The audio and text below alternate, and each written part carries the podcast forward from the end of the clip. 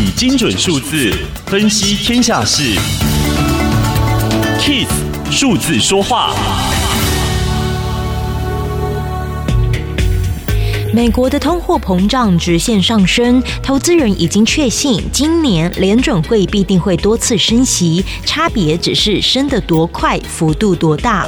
升息之所以令人害怕，是因为世界各国已经习惯了资金近乎免费的时代。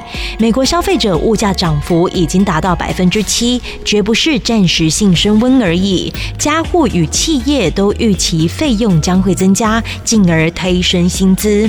美国。民间企业薪资年涨幅高达百分之五，不仅是美国面临物价上涨的情况，全球通膨率已经达百分之六。不过，各界最关注的还是美国的动向。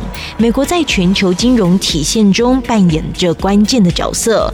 现在，美国通膨率已经很高，联准会脚步落后。短期来说，联准会确实需要缩紧政策，但长远来看，全球人口老化会压抑利息上涨的空间。情势不会重回一九七零年代。上资讯由天下杂志提供，Kiss Radio 与您一起用数字掌握天下事。